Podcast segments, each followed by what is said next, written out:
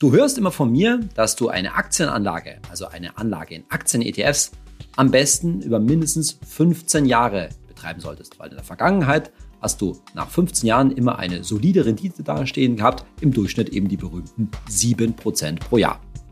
So, das ist mal das eine. Und das andere, was du immer wieder vom, so mitkriegst, ist, ja, man soll ja einen ETF-Sparplan machen, da investiert man dann mit kleinen Summen und irgendwie fühlt sich das sicherer an, als auf einmal viel Geld reinzustecken, als eine größere Einmalanlage. Hm, das ist das Zweite. Was ist jetzt aber, wenn ich dir sage, dass nach 15 Jahren ein ETF-Sparplan, der ja vermeintlich sicherer ist als eine Einmalanlage, auch mal im Minus war und zwar auch gehörig im Minus war? Dass du also über 15 Jahre mit einem ETF-Sparplan auch auf die Nase fallen kannst. Oh, das ist jetzt mal eine Neuigkeit. Ja, wie verhält sich das denn eigentlich? Stimmt dann also dieses ganze Gerede von Finanztipp und mir mit den 15 Jahren überhaupt? Und läuft das darauf hinaus, dass ETF-Sparpläne in Wirklichkeit irgendwie gefährlicher sind als Einmalanlagen? Kann das überhaupt sein? Wie das alles zusammenhängt und wie sich das vor allen Dingen erklären lässt, darum geht es in meiner heutigen Folge von meinem Podcast Geld ganz einfach. Ich bin Saidi von Finanztipp. Bei Finanztipp sind wir der Meinung, Finanzen kannst du selbst. Und wir zeigen dir wie. Wir machen das heute in quasi vier Schritten. Zunächst einmal erkläre ich dir, wieso eigentlich diese 15 Jahre so eine große Rolle spielen und was das Thema rollierende Rendite eigentlich bedeutet. Und dann gehen wir mal ein bisschen durch, wie sich die Rendite von ETF-Sparplänen zu der im Vergleich von ETF-Einmalanlagen eigentlich verhalten hat und wo auf einmal mein Gerede herkommt, dass da nach 15 Jahren durchaus was in die Hose gehen kann. Und dann hören wir uns mal an, was das eigentlich jetzt in der Konsequenz für dich bedeutet, wie du mit deinem ETF-Sparplan umgehst und vor allen Dingen, wo das herkommt, dass man jetzt einfach mal sagen kann, hm, nach 15 Jahren kann so ein ETF-Sparplan auch mal im Minus sein. Und dabei räumen wir quasi in einem, Schritt, äh, in einem vierten Schritt ganz nebenbei mal mit einem alten Bekannten auf, nämlich dem Cost-Average-Effekt. Und letztendlich auch dabei der Legende vom Cost-Average-Effekt. Du hast immer wieder gehört vielleicht, dass eben so Aktienmärkte langfristig ziemlich gut laufen. Sieben, acht Prozent pro Jahr, das ist durchaus drin und das kriegst du ja auch von mir zu hören. Bei Finanztipp, da sagen wir, na ja, wenn man sich jetzt zum Beispiel einen Weltaktienindex wie den MCI World anguckt und den dann wirklich ganz langfristig betrachtet, zum Beispiel seit 1970, also seit über 50 Jahren, naja, so richtig realistisch ist das nicht, dass jemand wirklich so lange in einem Index anlegt. Auch wenn das für dich durchaus ein Ziel sein kann und absolut ein vernünftiges Ziel ist, eine vernünftige Strategie. Aber in der Praxis passiert das natürlich nicht so oft. Und deswegen haben wir uns bei Finanztipp eben immer 15 Jahresabschnitte im MSCI World angeschaut und zwar immer wieder verschiedene 15 äh, Jahresabschnitte. Also quasi haben wir 1970 angefangen, schauen von 1970 bis 85 und rechnen die Rendite aus. Dann gehen wir auf 1971 und gehen bis 1986 und immer so weiter bis sozusagen jetzt in die Gegenwart bis 2022. So. Und wenn man solche 15 Jahresrenditen immer ausrechnet und davon wiederum den Durchschnitt bildet, dann kommen auch die guten sieben, knappen acht Prozent Rendite raus unbenommen, dass jetzt die Kurse in der letzten Zeit so stark oder relativ stark, vielleicht so im knappen Bereich von zehn Prozent, ja, durchaus zurückgekommen oder auch eingebrochen sind. Das macht im langfristigen Durchschnitt keinen großen Unterschied. Jetzt wirst du wahrscheinlich auch wissen, dass es dazwischen natürlich erhebliche Börseneinbrüche, zum Beispiel die große Finanzkrise 2007, 2008, aber auch der neue Crash des neuen Marktes rund um die Jahrtausendwende, also so 2001 bis 2003 gab und andererseits wieder sehr starke Börsenphasen und deswegen kann die individuelle Rendite so über 15 Jahre sehr unterschiedlich ausfallen. Also deswegen sind die 7, 8 Prozent, die ich ja auch immer wieder gerne nenne, da ist halt immer dieses Wörtchen im Durchschnitt dabei. Das heißt, du kannst dich auf keinen Fall verlassen, dass du nach 15 Jahren tatsächlich 7 Prozent pro Jahr gemacht hast. Nur mal ein Beispiel. Der schlechteste Zeitraum, jetzt wenn du einmal 10.000 Euro im MSCI World in einem ETF angelegt hättest, der schlechteste Zeitraum waren war genau im Jahr 2000, weil da war ein absoluter Börsenhochstand. Und wenn du dann von 2000 bis 2015 angelegt hättest, dann hättest du nicht nur eine, sondern zwei große Börsenkrisen mitgemacht, nämlich eben das Platzen des neuen Marktes und dann die Finanzkrise. Und dann hättest du, wärst du 2015 zwar im Plus gewesen, aber gerade mal mit 1,3 Prozent pro Jahr. Das heißt, aus deinen 10.000 Euro wären gerade mal gute 12.000 Euro geworden. Da haben wir übrigens so pauschale 0,2 Prozent an Kosten pro Jahr eben für einen ETF schon eingerechnet, schon abgezogen. Jetzt kann man sagen, aus 10.000, 12.000 gemacht über 15 Jahre, boah, ganz schön mau, immerhin positiv, ja. vielleicht ein Inflationsausgleich, wahrscheinlich nicht. Naja, der Punkt ist an der Sache, es zwingt ja hoffentlich niemanden, 2000, hätte dich niemand gezwungen, 2015 tatsächlich zu verkaufen. Und da hättest du bloß ein bisschen mehr Geduld mitbringen müssen, nämlich noch zwei Jahre weit äh, warten, bis 2017 nämlich. Und dann hätte auf einmal wäre dein ETF ganz schön krass nach oben gegangen und im Durchschnitt hättest du wieder bei deinen ordentlichen sieben Prozent pro Jahr gelegen. So, wenn wir jetzt über so schlechte Ergebnisse sprechen, dann muss man aber auch sehen, das ist immer nur das eine Extrem. Ne? Wenn so die Durchschnitt der Ergebnisse irgendwo bei sieben Prozent liegt, dann gab es halt mal dieses Extrembeispiel 2000, 2000 bis 2015, das ist nur 1,3 Prozent pro Jahr waren.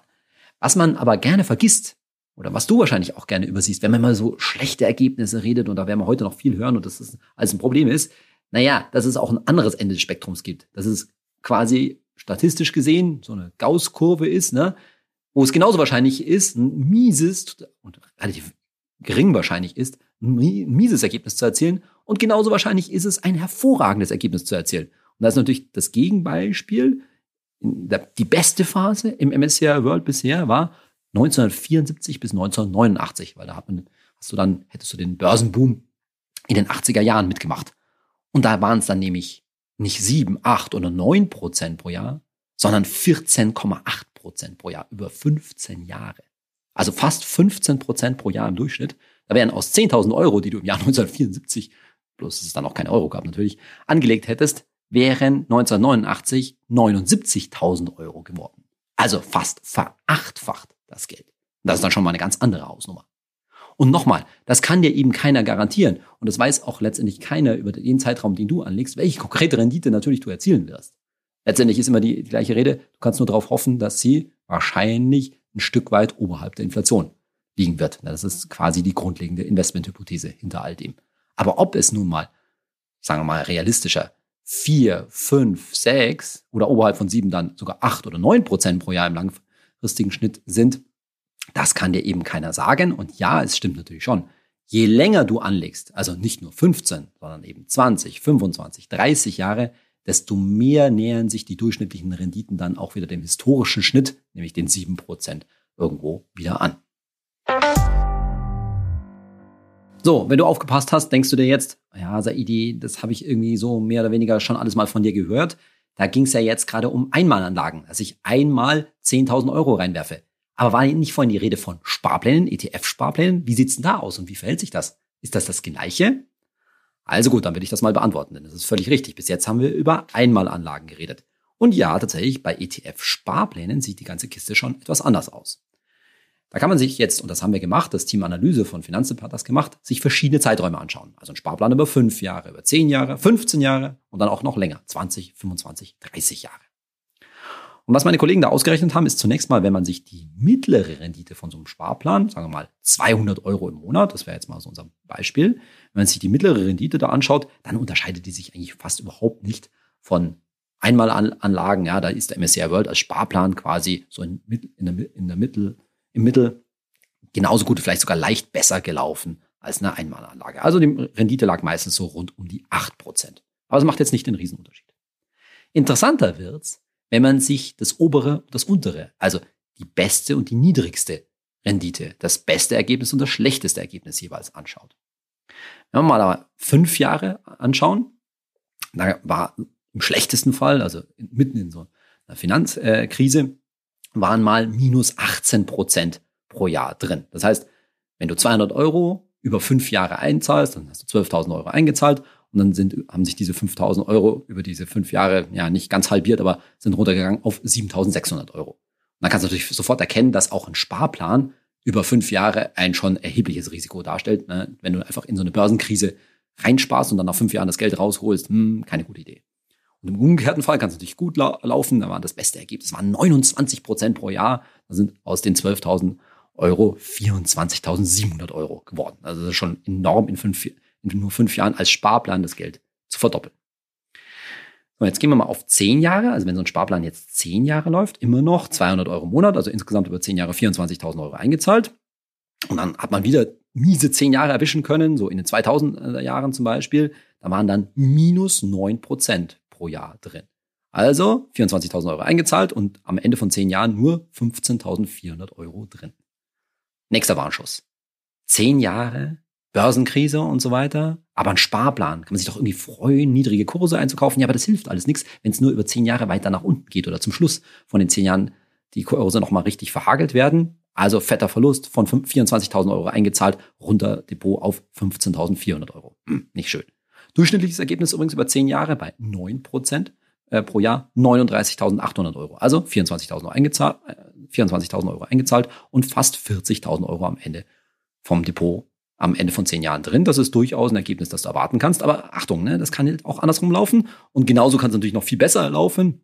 Super Phase, wieder starke 80er Jahre zum, äh, zum Beispiel. Dann waren zum Beispiel 21 Prozent pro Jahr drin. Da hast du aus den 24.000 Euro Sparplan am Ende 72.500 Euro gemacht. Wow.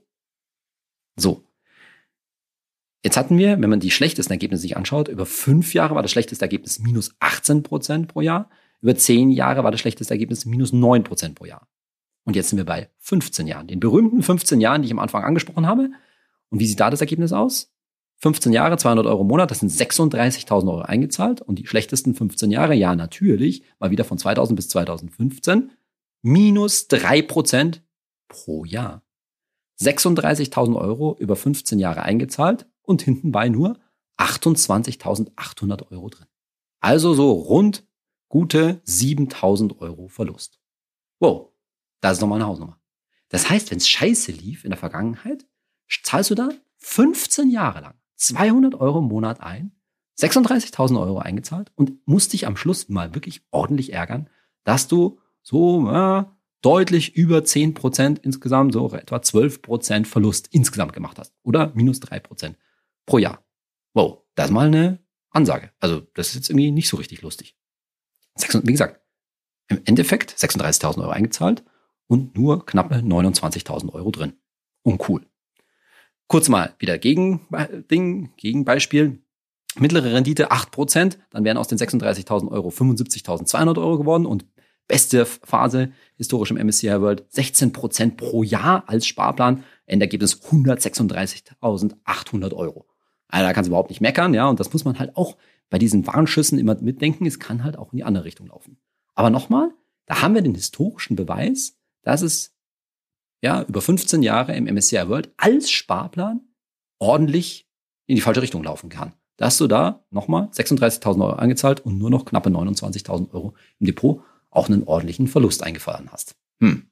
Passiert wäre dir dieses Malheur quasi mit dem ETF-Sparplan, wenn du 1994 mit dem ETF-Sparplan begonnen hättest und dein Geld im Jahr 2009 rausgenommen hättest. 2009, das war unmittelbar nach der großen Finanzkrise und so quasi vor allen Dingen im Frühjahr im Tiefpunkt der Börsenphase. Und jetzt kannst du dir schon denken, was der erste Hinweis ist. Naja, es ist halt auch relativ schwierig oder keine so gute Idee, das ganze Geld aus einem ETF-Sparplan mitten in der bör größten Börsenkrise rauszunehmen. Das ist ja quasi sozusagen genau dieser Worst-Case-Fall, den man nicht machen sollte, dass man in der Börsenkrise dann ja, die totale Panik äh, kriegt und das Depot abräumt. Jetzt kann man natürlich sagen, ja gut, vielleicht hättest du einfach oder hätte jemand jetzt im März 2009 so im, äh, im Tiefpunkt einfach das Geld gebraucht. Ja, kann sein. Dieser Fall kann tatsächlich auftreten, das Leben kann sich ändern, du brauchst halt in dem Moment einfach Geld, weil du deinen Job verloren hast oder weil du unbedingt jetzt ein Haus kaufen möchtest oder was auch immer oder deine Kinder Geld brauchen, kann man nicht wissen. Und für diesen Fall ist der ganz klare Warnschuss, ja, nach 15 Jahren kann so ein ETF-Sparplan auf den MSCI World durchaus im Minus sein. Und zwar auch gehörig im Minus sein. Der Rat wäre natürlich gewesen, wenn das irgendwie geht, das Geld bitteschön ein bisschen liegen zu lassen. Und so wäre es dann natürlich auch gewesen, dass nämlich 2009 und 2010 sich die Kurse dann schon ordentlich erholt hat, äh, haben und damit dein Depot aller Wahrscheinlichkeit nach zumindest mal wieder ausgeglichen oder sogar ins Plus gedreht hätte. Das zeigt sich auch, wenn man jetzt so einen ETF-Sparplan noch länger betrachtet, nämlich nicht über 15 Jahre, sondern über 20 Jahre. Und da sieht man jetzt einfach, dass sich die besten und die schlechtesten Ergebnisse immer weiter einander annähern, immer besser werden. Denn über 20 Jahre, das mittlere Ergebnis war wieder mal bei 8 Prozent, das ändert sich nicht groß, aber das schlechteste Ergebnis lag immerhin schon vor, bei 0,3 Prozent plus. Wieder quasi der gleiche Endzeitraum, nämlich Sparplan von 1989, wieder bis 2009. Und in dem Fall, über 20 Jahre, hättest du dann 48.000 Euro eingezahlt und wärst immerhin mit einem kleinen Gewinn 49.500 Euro rausgegangen. Im besten Fall übrigens 15 Prozent plus in einer abartig guten Börsenphase in den, in den 80ern. da hättest du aus eingezahlten 21.000 Euro rund 254.000 Euro gemacht. Also da ist schon mal ganz schön was reingeflossen dann in, in die Geschichte. Und da ist auch, hat sich richtig toll entwickelt. Also die Aussage ist, dass historisch gesehen ETF-Sparpläne erst nach 20 Jahren immer im Plus waren. Und das hat schon, jetzt greife ich ein wenig vor, praktische Konsequenzen, dass du nämlich mit deinem ETF-Sparplan tatsächlich vielleicht eher über 20 als über 15 Jahre planen solltest. Vor allen Dingen, wenn du vorhast, das Geld zum Schluss auf einmal rauszunehmen. Und genauso sieht es dann aus, wenn wir noch längere Zeiträume sich uns anschauen. 25 Jahre lag die schlechteste Rendite bei 2%, die beste bei 14% und über 30 Jahre die schlechteste Rendite immerhin schon bei 5% pro Jahr und die beste bei 13% pro Jahr. Wenn man das übrigens aufmalt, dann kannst du dir das vielleicht vorstellen, die, mittel, das, die mittlere Rendite, die lag halt immer so relativ konstant irgendwo rund um die 8%. Und die schlechteste, die wird immer besser, je länger der Sparplan läuft, kommt von minus 18% pro Jahr rauf auf 5% über 30 Jahre. Und genauso wird sozusagen das beste Ergebnis, das historisch in so einem ETF-Sparplan zu erzielen war, je länger die Laufzeit ist, immer schlechter. Über fünf Jahre kannst du Glück haben und einen super Zeitraum mit 29 Prozent pro Jahr positiv äh, erwischen. Und über 30 Jahre liegst du mit 13 Prozent immer noch sehr respektabel, aber natürlich nicht mehr bei 29 Prozent.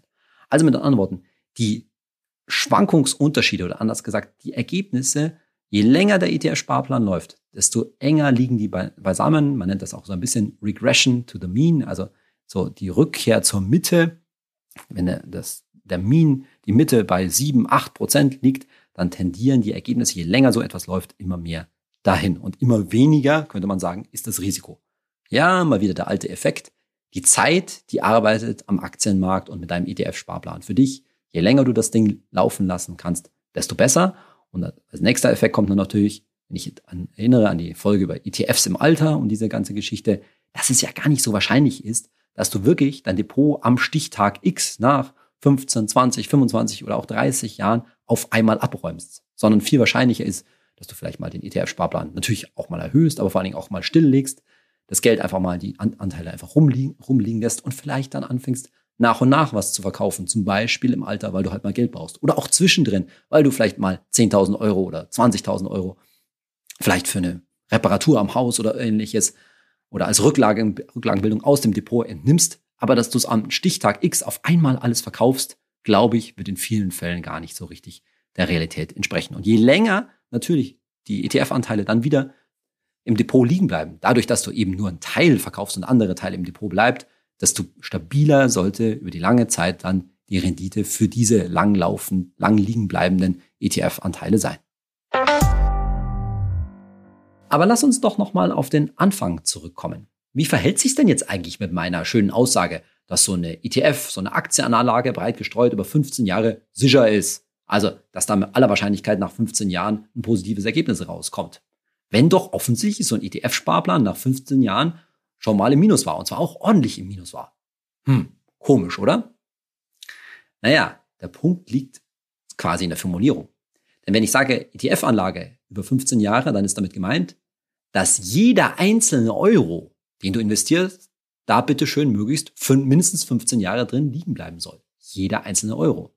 Das ist bei einer Einmalanlage, wenn du jetzt zum Beispiel 10.000 Euro auf einmal reinhaust, natürlich und die 15 Jahre liegen lässt, ist das natürlich der Fall. Aber bei einem ETF-Sparplan über 15 Jahre ist das natürlich nicht der Fall. Wenn du da 200 Euro im Monat zum Beispiel einzahlst, dann sind das eben über 15 Jahre 36.000 Euro. Aber im Schnitt, wie viel hast du denn im Schnitt immer einge äh, eingezahlt gehabt über diese 15 äh, Jahre? Naja, natürlich die Hälfte, nur 18.000 Euro. Das heißt, die erste Rate, die im ersten Monat reingeht, die ersten 200 Euro, die liegen zum Schluss 15 Jahre drin. Die zweiten 200 Euro, die du einzahlst, naja, wenn du nach 15 Jahren das Depot tatsächlich auflöst, dann liegen die natürlich nicht 15 Jahre, sondern nur 14 Jahre und 11 Monate drin. Und immer so weiter. Machen wir mal die Hälfte, wenn du nach siebeneinhalb Jahren angekommen bist, 200 Euro, die du nach siebeneinhalb Jahren einzahlst, liegen natürlich auch nur noch siebeneinhalb Jahre da. Das heißt, die Hälfte des eingezahlten Geldes, also 18.000 Euro liegen, sind sozusagen in den ersten siebeneinhalb Jahren eingezahlt worden. Und die zweiten 18.000 Euro, mal als Beispiel rauszunehmen, die liegen maximal nur siebeneinhalb Jahre. Und im Durchschnitt übrigens nur 3,25 Jahre. Und jetzt, glaube ich, kommst du schon langsam drauf. Je später die späten Sparraten in so einem Sparplan, die liegen natürlich gar nicht so lange im ETF. Und deshalb übrigens sind die von einem Börseneinbruch hinten raus viel stärker betroffen. Oder ich kann es nochmal anders formulieren. Der Sinn, dass so ein ETF-Sparplan und überhaupt eine ETF-Einmalanlage oder ETF-Anlage lange laufen soll, ist ja, dass du hoffen kannst, dass das zwischendrin dann mal richtig gut läuft und damit Gewinn aufgebaut wird. Ne? Dein ETF-Kurs, der läuft schön nach oben und du bist satt im Plus. Und wenn dann leider unvermeidlicherweise irgendwann mal so ein Börseneinbruch kommt, dann trifft er dich natürlich schon hart, aber er geht sozusagen nicht ans Eigenkapital, könnte man sagen. Ja, er geht nicht ans Eingemachte, weil er sozusagen nur in Anführungszeichen den Puffer, den Gewinn, den du vorher aufgebaut hast, zum Stück, zum Teil wieder auffrisst.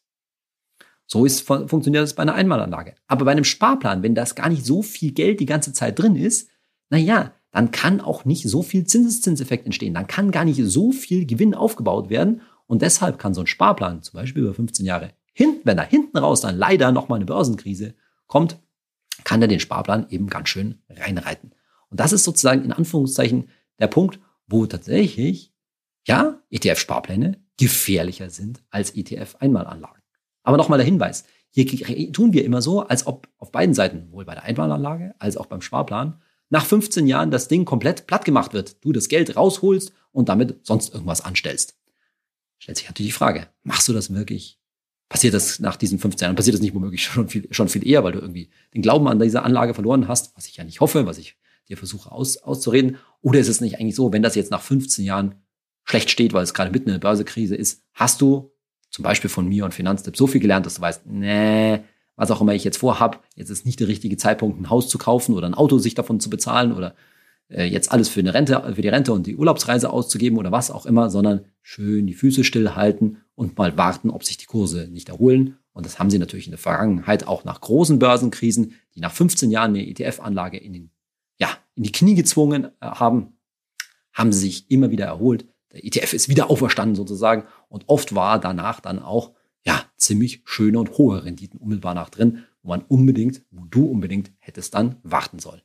Du weißt jetzt, hoffentlich, warum so ein ETF-Sparplan in der Vergangenheit schon mal nach 15 Jahren im Minus war. Dabei nicht vergessen, im Durchschnitt hat er immer noch 8% pro Jahr geliefert. Das darf man natürlich auch nicht übersehen. Das war diese im Minus sein, diese minus 3%, das war eben ja das der historische Worst Case. Du kannst mitnehmen, dass es natürlich darauf ankommt, wie viel Zinseszinseffekt, Compounding, wie man auf Englisch sagt, jeder einzelne investierte Euro mitnehmen kann und deshalb es darauf ankommt, wie lange jeder einzelne Euro in einem ETF drinsteckt und dass das bei einem zum Beispiel über 15 Jahre dauernden ETF-Sparplan halt weniger ist als durchschnittlich weniger investiert als bei einer vergleichbaren Einmalanlage. Und an der Stelle kommen wir jetzt zum vierten Teil, nämlich zu dem immer noch häufig propagierten Cost-Average-Effekt oder Durchschnittskosteneffekt. Der wird halt, das haben wir in diesem Podcast auch schon mal angesprochen, gerne so von Finanzberatern, von diversen Buchautoren auf Social Media und sonst irgendwo durchaus auch in namhaften ja, Publikationen immer wieder genannt und präsentiert. Und das ist, dieses Gerede ist eigentlich immer das Gleiche, zu sagen, ah ja, da macht man so einen Sparplan oder verteilt eine größere Summe auf viele Raten. Also zum Beispiel, entweder man spart halt aus dem laufenden Einkommen irgendwie 200 Euro oder man hat jetzt da zum Beispiel 20.000 Euro zu investieren und die stückelt man halt sozusagen auf 200 Euro im Monat.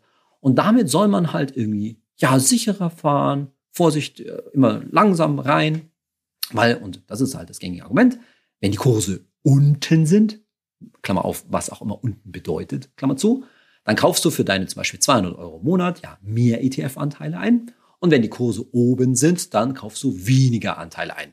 Das alte Gerede, wie die kluge alte Hausfrau sozusagen, die einkaufen geht. Wenn es billig ist, werden mehr Tomaten gekauft und wenn es teuer ist, weniger Tomaten. So, das ist immer so ein schöner Spruch. Tatsächlich, wenn man jetzt den Vergleich macht, ob du jetzt, beispielsweise bleibe ich mal dabei, 20.000 Euro auf einmal investieren solltest, also eine richtig hohe Summe, oder diese 20.000 Euro über einen längeren Zeitraum in Raten investierst, also zum Beispiel jeden Monat über 20 Monate jeweils 1.000 Euro oder tatsächlich nur 200 Euro im Monat und das dann entsprechend in die, in die Länge ziehst. Was ist da in der Vergangenheit besser gelaufen? Und da gibt es diverse wissenschaftliche Untersuchungen dazu. Und da zeigt sich immer, dass in diesem Fall, also nochmal 20.000 Euro auf einmal rein oder 20.000 Euro in beliebigen Raten, dass in der Mehrzahl der Fälle die Einmalanlage besser gelaufen ist. Das ist sozusagen ja, quasi der wissenschaftliche Beweis, dass es diesen Cost-Average-Effekt, also dieses vermeintliche billig einkaufen und wenn es teuer ist, nicht so viel einkaufen, dass das in der Rendite nichts bringt. Und warum ist auch relativ einfach zu verstehen. Denn unsere allgemeine Investmenthypothese lautet wie? Dass der Aktienmarkt langfristig gute Gewinne abwirft und eine Rendite oberhalb der Inflation abliefert, weil schlichtweg die Unternehmen langfristig so gute Gewinne machen und sich sonst Unternehmer sein nicht lohnt. Also, warum investieren wir nochmal? Weil wir davon ausgehen, dass langfristig der Markt nach oben geht. Und wenn wir davon ausgehen, dass der Markt, der Aktienmarkt langfristig nach oben geht, naja, was ist dann besser? Sofort viel Geld rein oder lieber warten mit dem Investieren und das in Raten über lange Jahre zum Beispiel zu strecken? Ja, das kannst du dir jetzt, glaube ich, schon selbst beantworten. Dann ist es natürlich schlauer, alles auf einmal reinzuwerfen. Wenn du sowieso davon ausgehst, dass es dann irgendwie nach oben steigt und weil du halt vor allen Dingen nicht wissen kannst, kurzfristig, so über die ersten Jahre, die du investierst, ob es jetzt erstmal nach unten oder nach oben geht. Klar kann es sein, dass es in dem Moment, wo du investierst, danach sofort fett in den Keller gehst, geht und sich danach wiederholt und dann wäre es natürlich in dem Fall schlauer gewesen, jetzt in Raten zu investieren. Aber statistisch gesehen ist dieser Fall halt relativ unwahrscheinlich. Warum? Weil es tendenziell immer nach oben geht. Und da du halt nun mal nicht wissen kannst, wie es die nächsten ein, zwei, drei Jahre, wie auch immer, weitergeht, und ich weiß es natürlich überhaupt nicht, macht es rationell gesehen, rational gesehen total Sinn, wenn du einen größeren Batzen hast, den sofort in den Markt zu werfen. Weil der beste Zeitpunkt zum Investieren, das kennst du von mir wahrscheinlich auch schon, ist immer Jetzt. Jetzt, weil du nicht weißt, wie es morgen weitergeht. Und warten im Zweifelsfall Zinseszinseffekt und Geld kostet. So, das ist so die grobe und wichtige Argumentation gegen dieses Gerede vom Cost-Average-Effekt. Lass dir das nicht von irgendwelchen neunmal klugen Leuten einreden, dass es irgendwie besser wäre. Es ist letztendlich nur ein psychologischer Trick, weil man sich halt nicht traut, weil du auch vielleicht nicht, Entschuldigung, den Mut hast, jetzt auf einmal wie viel Geld du halt auf der Seite hast, 3000, 5000, 10.000 Euro auf einmal in den Markt zu schmeißen. Man sich denkt, ah, es könnte ja jetzt irgendwie runtergehen, also mache ich mal lieber Sparplan. In der Praxis ist übrigens dieser Vergleich zwischen einem Sparplan und einer Einmalanlage, ich sage mal vorsichtig, nicht so häufig eingebracht. Ja, klar, kann es schon sein, dass Leute irgendwie auch zum Beispiel vielleicht eine größere Erbschaft haben, die sich dann, die sich dann nicht trauen, sofort in den Markt zu werfen, sondern peu à peu investieren. Und wenn, es ist ja immer noch besser, das zu tun, das peu à peu investieren, als sich überhaupt nicht zu trauen zu investieren, als dauernd zu warten. Na dann bitteschön auch der Sparplan bzw. das Investieren auf Raten immer noch besser. Aber nochmal, rational ist es immer besser, das Geld auf einmal reinzuwerfen, liegen lassen, schlafen gehen nach Costolani und dann ist nach 15 Jahren sehr wahrscheinlich was ordentliches dabei herausgekommen. Aber nochmal, in der Praxis macht dieser Vergleich zwischen Sparplan, vermeintlicher Cost-Average-Effekt, und Einmalanlage auf der anderen Seite nicht so viel Sinn. Weil die meisten Sparpläne, so wie wahrscheinlich auch deiner, wird natürlich aus dem laufenden Einkommen erzielt. Die meisten Leute haben jetzt nicht so wahnsinnig viel Geld rumliegen, dass sie jetzt als Sparplan sozusagen strecken, vielleicht ein bisschen, aber das meiste ist natürlich aus dem laufenden Einkommen. Und außerdem sind die meisten Sparpläne natürlich nicht konstant. Da wird zwischendrin auch schon mal ausgesetzt, weil man vielleicht irgendwie mal in Elternzeit gegangen ist oder solche Späße. Kann natürlich auch reduziert werden, aber vor allen Dingen werden Sparraten natürlich auch, und das solltest du natürlich auch machen, regelmäßig erhöht, wenn zum Beispiel das Einkommen raufgeht. Und dann wird irgendwann mal wieder ausgesetzt, dann werden einmal ein bisschen Geld rausgenommen aus dem ETF, dann kommt auf einmal zwischendrin mal wieder was dazu, weil man zum Beispiel einen Bonus bekommen hat oder was von der, von der Steuerrückerstattung übrig geblieben ist. Also in der Praxis passiert da doch schon relativ viel auf so einem Depot hin und her und deswegen ist die Vergleichbarkeit in der Realität eigentlich nicht wirklich gegeben. Und außerdem gibt's ja dann noch diese Geschichte, dass du ja vor dem Renteneintritt natürlich irgendwann wahrscheinlich deinen ETF-Sparplan stilllegen könntest, weil die letzten Raten, naja, die bleiben vielleicht eben keine 15 Jahre mehr drin liegen. Kannst auch durchlaufen lassen, wenn du es dir gut leisten kannst. Aber zum Beispiel die letzten fünf Jahre kann man schon drüber nachdenken, ach ja, das lasse ich jetzt mal einfach die Masse im Depot liegen, aber da weiter reinsparen muss eigentlich gar nicht unbedingt, äh, unbedingt sein. Ich könnte das Geld jetzt auch gut einfach schlichtweg ausgeben, weil es sind eh schon ein paar hunderttausend Euro vielleicht im Depot. Kann ja gut sein. Muss man aber nicht. Und dann gibt's noch den Punkt, den haben wir jetzt auch schon öfter angesprochen, dass zum Beispiel mit 67 nicht wirklich abgerechnet wird, sondern weil du eben, wenn du jetzt da 200, 300, 400, 500.000 Euro im Depot hast, ist ja nicht, unreal, nicht unrealistisch, das Geld wahrscheinlich nicht auf einen Schlag ausgeben wirst. Vielleicht wirst du dann davon eine schicke Hütte kaufen, ja, okay, mit ein bisschen Risiko. verbunden und das sollte man auch langfristig planen. Aber in den meisten Fällen wirst du halt Stück für Stück das Zeug verkaufen. Wenn du einen Ausschütt hast, von Ausschüttungen leben, aber genauso gut kannst du aus einem tesorierenden ETF dir jeden Monat 1000 Euro zum Beispiel verkaufen oder wenn du es nicht so oft machen willst, alle drei Monate 3000 Euro oder 5000 Euro oder wie auch immer, was dein Depot halt zu dem Zeitpunkt hergibt. Und dadurch streckst du die Länge der, Ein der Anlage, der ETF-Anlage nochmal mehr in die Länge, was wiederum statistisch dazu führen dürfte, dass sich deine gesamte Rendite etwas mehr dem Mittel, dem berühmten 7, vielleicht 8 Prozent wahrscheinlich annähert. Du kannst immer noch Pech haben und es sind im Endeffekt nur 3, 4, 5 Prozent. Du kannst immer noch Glück haben und hast richtig in einer Boomphase investiert und kommst langfristig sogar auf 9 oder 10 Prozent. Ist auch durchaus denkbar.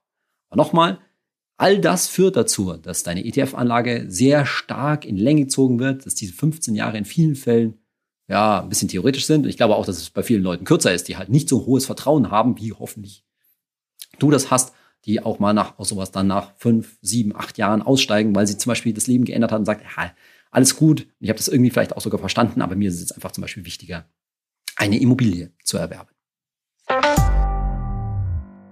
Ein kleiner Hinweis noch, Steuern habe ich jetzt in dieser ganzen Folge nicht betrachtet. Die Zahlen, die ich dir vorhin alle genannt habe, waren alle vor Steuer und das hat natürlich auch den Grund, dass es eben in aller Regel nicht so passiert, dass man, egal ob nach 15 oder nach 40 Jahren, sein Depot komplett auflöst. Sondern du wirst in vielen Fällen eben so nach und nach verkaufen, mal was rein, mal was raus und so weiter. Und da kommen natürlich dann auch jedes Mal Freibeträge zur Anwendung. Im Moment halt der Freibetrag von 801 Euro Sparerpauschbetrag pro Person und pro Jahr.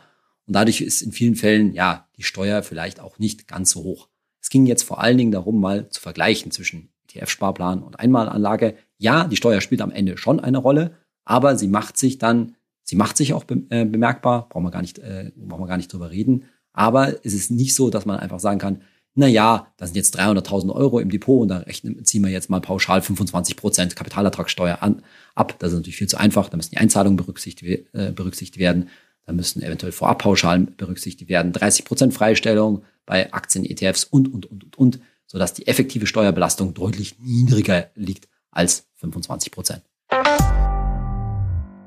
Die nächste Folge von meinem Podcast Geld ganz einfach erscheint erst in zwei Wochen. Ich habe eine Woche Urlaub und deshalb entfällt jetzt für eine Woche der Podcast. Aber dann werde ich mich mit einem Thema beschäftigen, das ja ganz aktuell ist und natürlich auch weiter Auftrieb erfährt, nämlich nachhaltigen Geldanlagen. Dazu haben wir ja schon mal was gemacht, aber diesmal will ich mich ein bisschen mehr damit beschäftigen, warum es eigentlich so schwierig ist, die ja für die eigene Moralvorstellung passende nachhaltige Geldanlage, das passende grüne Investment zu finden. Wo liegen eigentlich die ganzen Schwachstellen solcher nachhaltigen Geldanlagen und wo ist da in der Konstruktion oft das Problem und wie kann man eigentlich selbst für sich das Beste daraus machen? Das, wie gesagt, in zwei Wochen. Bleib mir bis dahin gewogen und ich hoffe, du hörst dann wieder zu. Bis dahin, dein Saidi.